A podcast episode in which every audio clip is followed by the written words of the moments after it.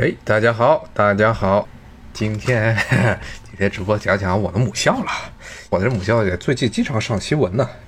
最早的时候是因为他们搞了一个新冠肺炎的传染的建模，他们根据来源不是很多的数据啊，搞了一个数学建模，然后来预测肺炎传染的速率，包括传染的人数，其实是一个比较简单的这么一个建模。后来呢，帝国理工新冠肺炎传染病研究项目这负责人啊，这 Ferguson，他后来呢在英国新冠肺炎啊蔓延的时候呢。以及下达禁足令的时候，还偷偷跑出去啊！结果呢，丢掉了在政府里的职务。作为这么一个传染病学家，但是呢，就违背了传染病防治的一些基本的原理。不知道究竟是哪根筋儿出错了。那么最近呢，这帝国理工我看又上新闻了，因为美国这边的种族的问题，最后引发了整个欧洲地区啊，都出现了政治清算。政治正确的这么一件事情，这帝国理工呃又上新闻说要把他们在校徽上啊已经用了 用了一百一十二年的这么一句拉丁语的校训给刨掉。这拉丁语的校训呢是怎么说的呢？科学是帝国的荣耀和庇护。大英帝国之所以那么牛，就是因为有科学啊。帝国呢能够无所不能、无所不利、无所不往。结果呢，帝国理工认为这句话的。有殖民色彩，不太适宜于当下的政治气氛。我要把这句话从自己的校徽上啊给刨掉。今天的直播封面图其实就是有那句校训的校徽和刨去那句校训的校徽啊。当然，其实啊这些校训啊，英国啊、美国这些大学的这些校训啊，绝大部分时候啊，也是一些不疼不痒的励志点儿的心灵鸡汤的写的话。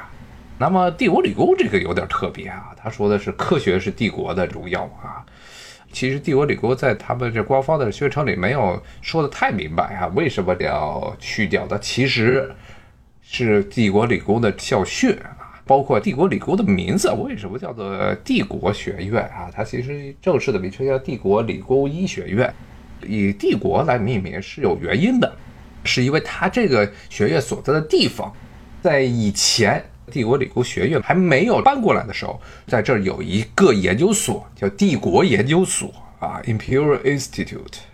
这个帝国研究所是干嘛的呢？它其实是当时大英帝国啊，为了研究各个殖民地地理，还有一些主要是地理知识的一个地方。所以，帝国研究所有大批的来自于各个殖民地，加拿大呀、南非呀、什么澳大利亚地方的矿藏的样本，其实是这么一个研究所。所以叫做帝国研究所，因为它研究的是大英帝国的各个殖民地，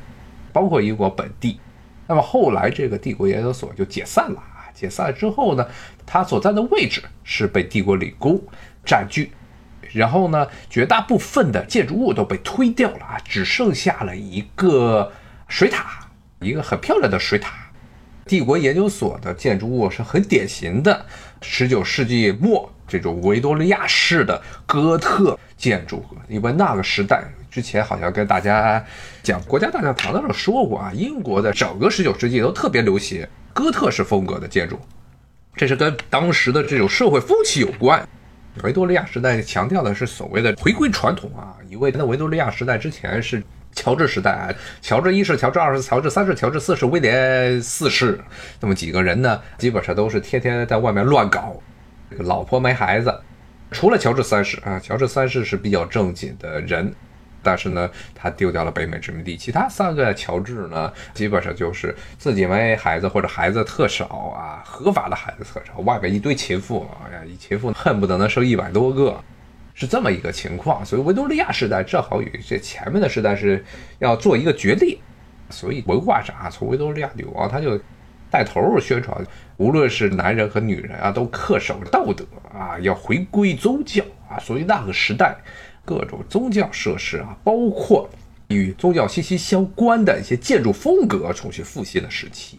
那么这个哥特式建筑啊，被英国人后来也是因为受英国影响，被美国人认为是能真正的象征着所谓的纯粹的基督教啊建筑，因为其他的。再早前的什么罗曼风格的建筑，或者之后的文艺复兴、巴洛克啊，这些时代的建筑风格啊，在于这些基督教徒看来具有异教色彩，只有这哥特式是纯粹的基督教徒发明的这么一种建筑模式。所以呢，当时的对到处都是这种哥特式建筑。这个帝国研究所的很多建筑也是这样。帝国研究所基本被推掉，就剩下这么一个水塔。现在也同时充当中塔的功能啊，也是帝国里欧洲唯一看着比较像老建筑的建筑。它是一个哥特式，然后顶上呢是带了一个圆帽，一个穹顶的顶儿上面有个尖儿，号称叫女王塔，那是帝国里国的标志。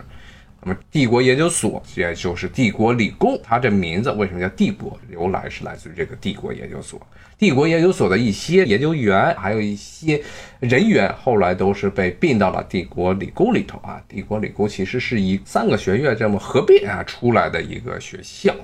一个是皇家科学院。皇家科学学院不是英国的皇家科学院，不是什么科学院士那些人待的地方，而是一个教书的地方啊，是皇家科学学院。还有呢，就皇家地理矿业学院，然后呢，还有一个是叫城市与行会学院啊，这么三个学院合并而成，在一九零八年的时候合并的。那么其中的那些帝国研究所的很多的藏品。地理方面的藏品，后来也成了帝国理工的一部分。所以呢，三个学校合并之后，又在二十世纪八十年代还是九十年代的时候啊，将圣玛丽医学院，伦敦一所很有名的另外一所学校，专门的医学院——圣玛丽医学院给兼并下来。所以后来就全称就叫帝国理工医学院。包括那个圣玛丽医学院在历史上也非常有名。最出名的人物啊，也是这个帝国理工可以说是经常拿出去说的人，那就是弗莱明了啊！发现了青霉素的科学家弗莱明同志，有了青霉素，这些战场上受伤的士兵不会因为受伤感染而死亡，死亡率大大降低。所以当时一个非常重要的事情，包括之后人类与细菌的斗争也逐渐的占据了比较多的优势。之前是一直被细菌压着打。没有任何的办法去抗击细菌。之后发现青霉素啊，包括其他的很多这些真菌自己制造的一些化学物质啊，可以抑制细菌的生长，甚至把细菌给弄掉、搞死。之后呢，人类在与细菌的漫长的斗争之中啊，才逐渐占据了上风。很多的疾病，像什么肺结核啊、几种的鼠疫啊，包括了很多的这些肢体上的感染呐，基本上都是细菌造成的。所以呢，弗莱明后来呢还被封了一个爵士。当时学生物，我们那个楼里头，楼就是以他的名字命名的。然后楼里头一进去就有他的画像。然后那个楼啊，都是传染病系啊，就这次这个新冠肺炎时候经常曝光率挺高的那个传染病，不是传染病系，传染病的研究室都在上头。包括里头还有一个这个 P 三 P 三的生化安全等级，这个算是。比那个最高级要低一等的 P 三实验室是在我当时上学的那个楼里头。嗯，因为研究的项目够不上最危险的传染病，最危险的像什么埃博拉呢，是属于危险传染病。当时研究的是什么？就是 疟疾。疟疾特别是在热带地区啊，蚊虫多的地方是非常常见的一种疾病。当时帝国旅游还是拿了一大笔的，也是比尔盖茨、美林达基金会的钱啊，要研制疟疾的疫苗。研究一些能不能够让这个蚊子绝育，进行转基因改造蚊子，让公蚊子绝育。公蚊子绝育之后，让他们再去自然界与这个母蚊子交配，然后母蚊子就生不出后代来，是这么一些研究项目。现在比尔盖茨同志现在是在美国，被美国人这骂的特别狠啊！美国人认为比尔盖茨企图用疫苗的方式让美国人全部都绝育，绝对是没有的事儿啊！这个疫苗跟绝育是没有关系的，但是确实是他研究过，想把蚊子给搞绝育，就是给了帝国理工这么一大笔，也也不算是很大的一笔钱啊，几百万美元的这些经费啊，拿来研制这个东西。记得我当时写论文的时候，天天就跑他们传染病学的这个研究室去，天天去解剖蚊子。我为什么要解剖蚊子呢？是因为要对蚊子进行改造，看看能不能够要降低这蚊子和这个疟原虫，就是它所导致疟疾的这种病原体，这疟原虫之间，它们能不能亲和力能够稍微降低一些？疟原虫首先寄生在蚊子中，然后呢，蚊子咬了一个很不幸的人，这些疟原虫又吧唧吧唧从蚊子的消化道啊，一直跑到了这个嘴那边，又进入了人体之中，然后人就中招了。是这么一个过程。所以呢，解剖蚊子的目的是把这蚊子呢的肠子给拉出来，然后看看里面有没有疟原虫的数目多不多啊，是这样一回事儿。帝国理工啊，它这个学校是在英国来说，应该是说理工科是非常重要的这么一个学校了。之前其实也跟大家稍微的提到过一些，就英国的这些大学，其实整个十九世纪是英国整个教育体制啊出现巨大变革的一个时期。十九世纪之前，高等教育就是两所学校啊，那就是牛津和剑桥。但牛津、剑桥这两学校有一个很大的问题啊，什么问题呢？就跟美国的早期大学一样，这些全部都是带着浓厚的宗教色彩的大学，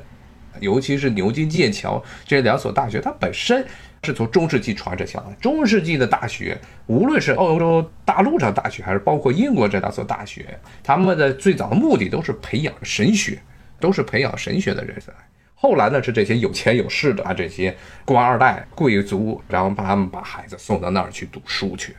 但是呢，宗教在这些大学中都是一直都是扮演着一个核心的角色。那么具体到什么一个程度呢？就是最基本的一点啊，你必须是英国圣公会的成员啊，也就是英国的国教圣公会的信徒才能进牛津、剑桥。这个事情到了十九世纪的时候啊，就出现了很严重的、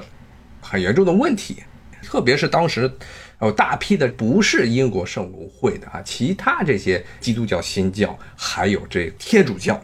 当时英国在十九世纪终于把天主教无罪化了。之前你要信天主教，在英国呢，就是所有的财产都要被没收，然后蹲在大牢里。要是更不慎的话，可能就被街上的暴徒给打死，非常危险的事情。但是这些人呢，很多当时因为英国成了世界的帝国，成了一个世界性的帝国，伦敦云集了大批的不是圣公会的人士，而且这些很多人呢都是专业。的专业人士，有些是医生，有些是学者。当时呢，就有了一个很大的问题：新兴的这些城市的这些专业人士，很多又不是圣公会的成员，他们没有办法把孩子送到牛津、剑桥去学，所以他们也一直要求说，英国政府能不能够。想想办法，因为当时欧洲大陆上都开始松动了，对于宗教歧视开始进行松动。但是英国啊，虽然名义上当时是世界第一强权，但是宗教上一直非常保守，包括最高的学府不允许非国教徒进入上学。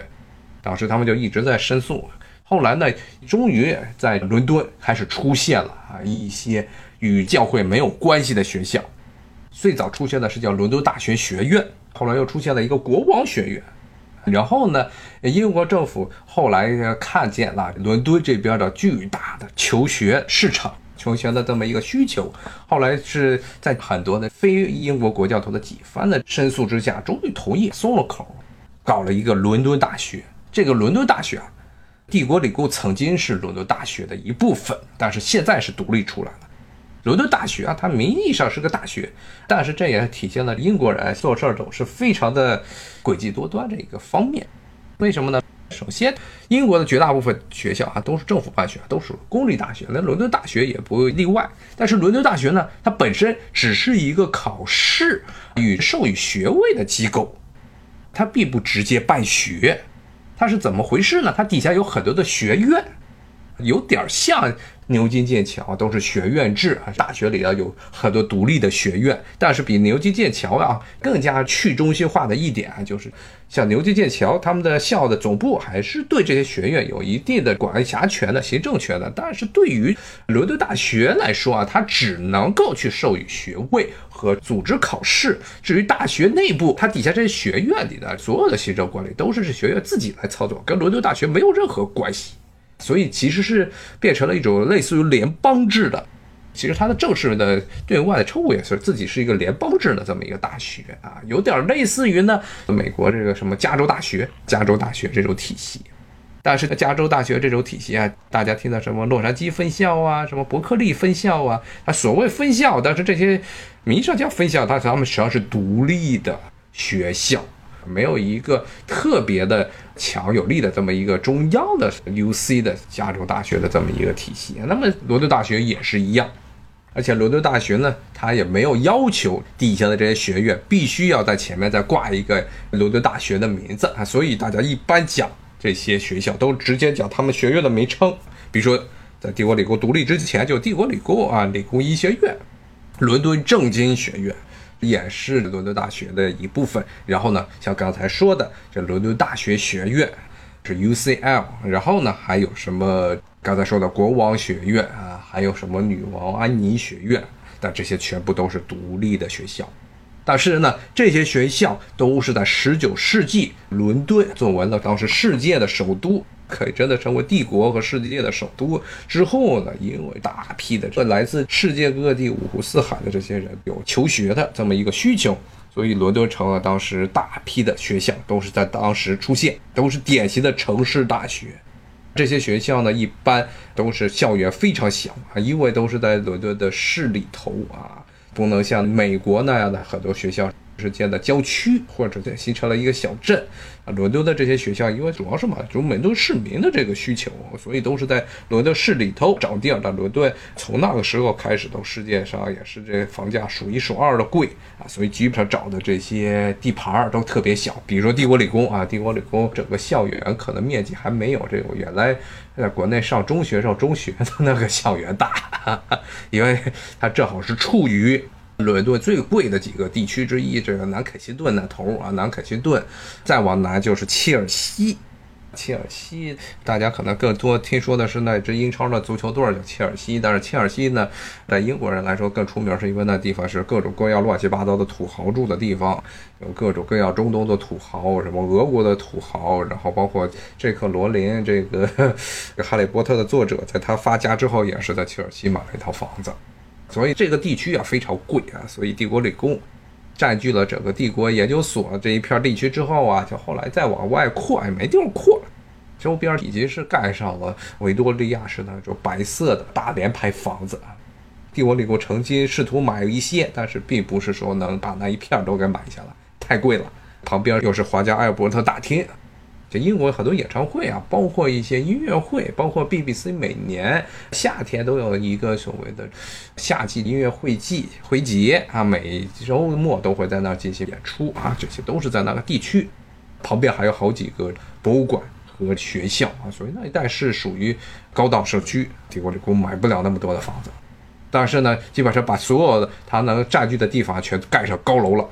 校园里啊，基本上除了这女王塔那一块之外，周边全部都是被高楼给围住的这么一个地方。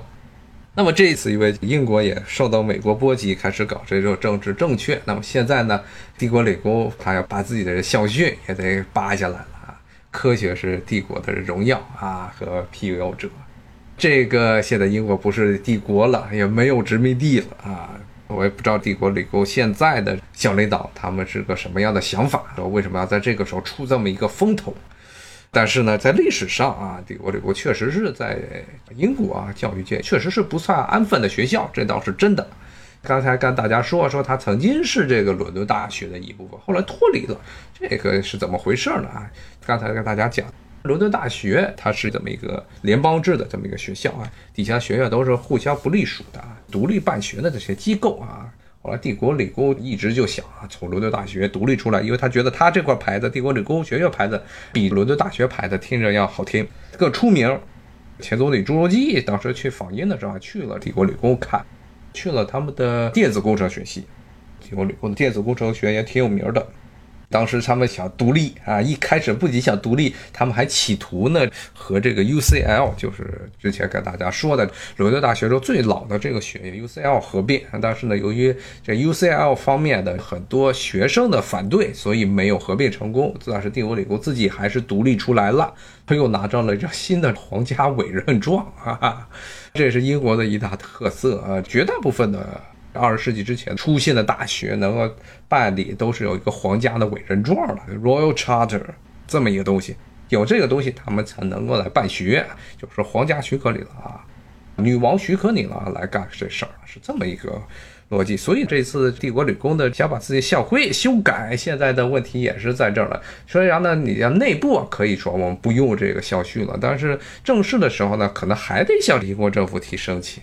估计在皇家委任状的改了，得改一下。说上面那个当时这个校徽，也得把它给改掉。下面这句拉丁文给没了。那总觉得现在这个因为啊，这些我理工的这种校徽啊，这种模式啊，这种格式上面是一个盾徽啊，这是原来欧洲中世纪时代那些贵族们喜欢用的这种家徽，基本上都是这么一个盾牌，上面有几个图案，它每个图案都还有具体的象征意义。然后下面呢，一般都是这么一句的拉丁文的 motto 啊，也就是所谓的训话。要要是是贵族的家徽，就是家训；那么这些学校就是校训。这么一种模式，在原来的欧洲这些大学都非常非常普遍，包括了美国的很多的大学，像什么哈佛啊、耶鲁啊，也都是这么一个格式。当然他们是抄的，他们那边没有真正的世袭的封建贵族了。这是什么哈佛、耶鲁他们的建校的时候，但这种东西下面少了这么一句啊，拉丁文就觉得好像就像是这个校徽啊，说句不好听点，就有点像太监了，总觉得少了点东西。但是呢，为了政治正确，就不管这些了。就宁可的是他变成太监也得这样做，而且这次我看他们这校长估计也是不知道是怎么回事啊，还说以后要加大对黑人学生的招生力度，我觉得有点赶时髦，赶得有点太狠了。当然，帝国理工本身确实还是有一些可以吹的资本，至少在英国啊，在欧洲的科研界还算是数一数二的理工科的学校，专门理工科的学校。但是呢，就跟这个欧洲大学的一个先天的不足一样。哦，现在大学的校长是美国人，我还真没有注意。我那个时候校长呢还是这个英国人，是葛莱素的前董事长。后来退了之后，那一年是英国的当时的首席科学顾问。后来又换了好几任，现在又变老美了啊？好吧，那就是现在就变成这个样了啊？好吧。不过说实话啊，英国的黑人的数目啊，确实是还挺多的啊，与大家可能想象的不一样。历史上，它的大批的殖民地是位于非洲，而且呢，加勒比地区，英国原来也养了很多的黑奴、蓄奴这些地方。后来，英国呢是比美国大概早五十年废奴，废奴了之后呢，这些加勒比地区的有些黑人移民啊，都来到了英国。所以在英国，特别是伦敦，其实黑人的数目还是非常多的。最明显的体会就是大家看什么英超啊，英格兰的国家足球队里经常会有很多的黑人出现。都是之前的英国殖民时代留下来的痕迹啊！当然，总体的人数比例确实没有美国的黑人比例高啊。他们这现在呢，趁着这么风口说给黑人多拉一些所谓的名额，其实是很大的问题啊，就是在这儿。英国的学校最早呢，像牛津、剑桥这两个大学是跟美国的那种早期的常青藤学校一样，论资排辈进去的，是按照你的身份。是不是贵族，或者呢？你至少一个这个富有的富商，他的后代才能进去。最早是牛津才能进剑桥。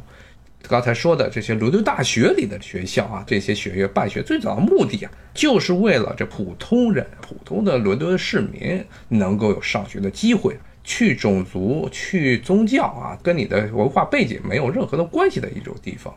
但是这些年呢，因为各种各样的政治上的要求啊。造成了这些学校也开始有压力啊，特别是要以一种不太公平的方式啊，扩大招聘所谓的这些弱势群体啊，这在美国其实更加普遍啊，美国简直是已经成为一种政治的需要了，因为美国有专门甚至立了法，要求这必须要，比如说黑人要给够足够的人数，要大量的招黑人，大量的招非洲裔的人，大量的招这拉美裔的人。啊，是这么一个情况。其实，在欧洲稍微还好一些，但是现在的各各种这个形势，可能以后估计穆斯林，包括像南亚裔这些英国大学呀，都要进行大规模的倾斜。而且，其实现在英国大学由于英国和南亚的关系，它本身巴基斯坦人和印度人的数目就很多啊。有些其实不是巴基斯坦或者印度，而是在英国土生的这些南亚族裔，他们都不说自己是印度人或者是巴基斯坦人。嗯，听友说扩招进去不好毕业更惨，这其实就是美国现在的大学的一个实践上，在所谓的种族平等啊，就扩大对弱势群体啊，分数线不够，可能 SAT 分儿这个考的就不太高的人族群，刻意的拔苗助长，这种刻意的拔高，刻意的扩大这些人员的生源，最后导致的一个直接的后果。美国其实是最典型的例子。美国就很多的这黑人啊，从七八十年代开始，他们考这个所谓的参考分 SAT，本科入学考试的 SAT 分一般都比平均的，比如说进入哈佛的这些黑人学生平均的分数线都要比白人和亚裔要低，更别说是在公立的学校更是如此。公立学校有政府方面的更大的压力。而且基本上是华人是最惨的，华人基本上是考的分是最高，经常是 SAT 满分，学校就把你踢走，说你没有所谓课外的经验，都是扯，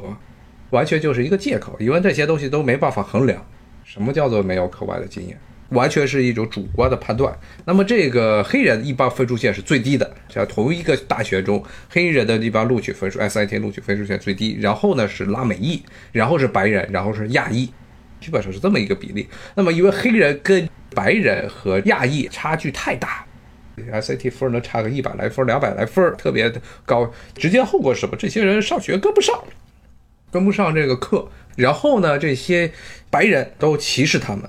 啊，认为他们都是借着这个所谓的种族平等的这么一个春风啊进来的啊，这么一个情况，所以不跟他们在一起。这黑人自己呢？也是非常自卑，因为在这学校中，因为自己跟不上课，然后别人还歧视你，所以呢，一般都是自己抱团儿。本来这个让弱势群体啊进入好的大学的一个目的，就是让他们能和别的族裔的这些优秀的学生能在一起上学。最后呢，又变成了之前的那种情况啊，在大学中也实现了事实上的这么一个种族隔离。然后这些黑人呢，由于他们实际上是脱离于整个学校的整个氛围来存在的，导致之后即使是能够毕业从业啊，也基本上都是跟黑人在一块儿，就变成了这么一个情况。最直接的例子就是黑人律师。除非完全的把自己当做一个白人，这也要有啊。比如说像奥巴马这样，他其实是生活在环境中跟黑人没有任何关系，像这种人是比较少见的啊。大部分的时候，黑人比如说学了一个法学院，最后也就是给黑人打官司，变成这么一个情况。我看这有时候招生变成比惨大会啊，对。啊，现在其实就是这样，像像帝国理工也开始搞这东西，但是在美国肯定下一步会搞得更加狠，大学肯定要进一步的扩大啊，黑人的招生比例啊，这个其实是完全是转移了矛盾啊，完全是转移了整个美国教育界的矛盾。表达说帝国理工怎么又扯到美国教育上了啊？之前也大家讲过，美国的教育的一个很大的头疼的问题啊，就是教育是全面投向市场化。中小学的教育啊，基础教育啊，是公立学校啊，水平参差不齐的现象太严重。而且就算是好的这些公立学校，教育的投入，包括学生在学校的实践，都是非常的有限的啊。所以很大程度上，学生能不能够学到东西，是在于他课外的各种方面的努力，或者家长给他加的那些课程啊，这些东西，穷人是绝对没有没有的资金来支持的。而黑人呢，作为普遍的这么一个比较贫穷的团体，更是不可能接受这些所谓的课外班儿。华人天天搞课外班儿，一般去什么华人区啊，基本上除了看见的是中餐馆，然后是什么华人的海鲜超市之外，就是得有补课班儿，什么数学班儿，什么文学补课班儿，科学课补课班儿啊，都是这些玩意儿。黑人去是绝对不可能有这些东西的。这个情况啊，是因为这种收入上的不平等带来的这种。阶层的不平等，阶级的不平等啊，阶级的不平等的，恰巧呢又与他的肤色有了关联啊。最后呢就把这种黑人学习差，把这种情况呢跟这种族给联系在一起。其实不是种族问题，是他们整个教育制度的问题。现在这么搞的话，扩大这黑人的招生比例，最后导致的结果，可以预见的一个最后的结果就是继续挤压这亚裔，特别是华裔学生，加大他们入学的难度。看这个美国这边的这些好多的华人，天天就在骂他，有的时候骂政府，他主要是骂黑人，觉得是黑人把他们家孩子的孩子的这个名额给抢了的。其实你想想，这个事情，黑人在这个世界上本身也是一种受害者。但是呢，这些大学包括了更上面的一级，为了平息这些黑人的怒火，就采取了一个牺牲别人的这么一个方式。最后的问题其实不在于黑人本身。黑人也是受害者，但是对于华人来说，他们就把这些仇视的焦点啊都都滴在了黑人头上，包括拉美裔，像加州是最典型的拉美裔和黑人，特别是拉美裔要求加州大学体系扩张对拉美裔人数的招生的限额。还有一个有趣的东西就是美国这边学校基本上这招生时候总是说啊，我们没有给任何的种族人数上的限额，人数的配额。这东西从本质上来说也是一种不平等的事情，按这个种族来搞配额就会有种族歧视的嫌疑，无论是哪一边都会出现问题。说没有 quota，但实质上，所有招生的美国这边他招生办的这些老师，他心中都是有一个很明确的配额的人数啊，该多少人就多少人。有的时候人数不够，校方还会呢直接向招生的老师施压，要求他们多招一些这样的人。心照不宣的啊，就要这种模糊化处理，不让你找到任何的辫子，不让这些学生家长找到任何的辫子可以去告大学。就像前一段时间，有些华人去告哈佛大学，说这招生的时候不平等，说 SAT 的分儿，华人的学生进去要比别的那些族裔要高很多很多，说这不平等。但最后也就这样了。之前也给大家讲过，华人在美国这些族裔中是最不团结 的族裔，而且经常是自己黑自己，自己帮别的族裔黑自己啊。最后造成的结果就是，谁都在欺负你，认为在这个地方当一个沉默的族裔，然后呢考好的学校，然后找份好工作，就能在美国混好，这这是不可能的事情。但是呢，这很不幸，这就是华人现在在美国的一个最大的问题，不团结。最后就造成这个结果。哎呀，今天本来说帝国理工，怎么又说到了美国华人了啊？帝国理工啊，他现在呢也是不可免俗的，也开始进入了现在的政治浪潮。其实是一些与事实的真正的这些矛盾没有相关的一些次要矛盾，但是呢，大家都开始专注于所谓的种族平等。但是呢？欧洲的问题其实主要还不是黑人问题，主要是穆斯林青年是找不到工作，受不到好的教育。然后在美国是黑人，是拉美裔，是收入低下，找不到工作。然后呢，成年人的普遍素质、文化素质都比较低。这个情况其实最本质的问题还是一个收入的问题啊，是一个阶级的问题。但是大家还是顾左右而言他，想把这个本来的一个教育体制内的不平等现象啊。说成了是一个种族上的问题啊，从我个人的角度来说啊，这一点呢其实是有一些这个偏颇的啊，但现在的现实就是这样了。好，那今天呢咱们就先讲到这里，谢谢大家的收听，咱们明天呢同一时间再见，拜拜。